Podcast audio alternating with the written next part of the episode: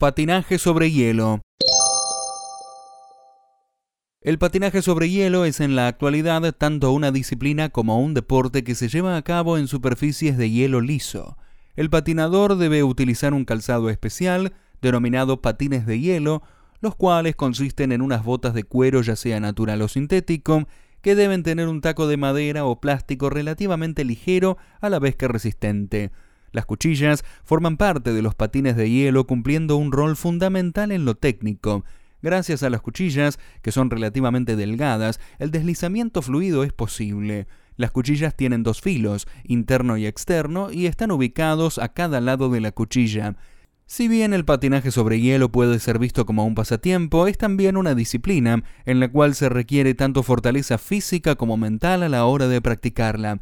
Esta también requiere que el practicante sea alguien artístico y capaz de moverse ágilmente en orden de llamar la atención del espectador.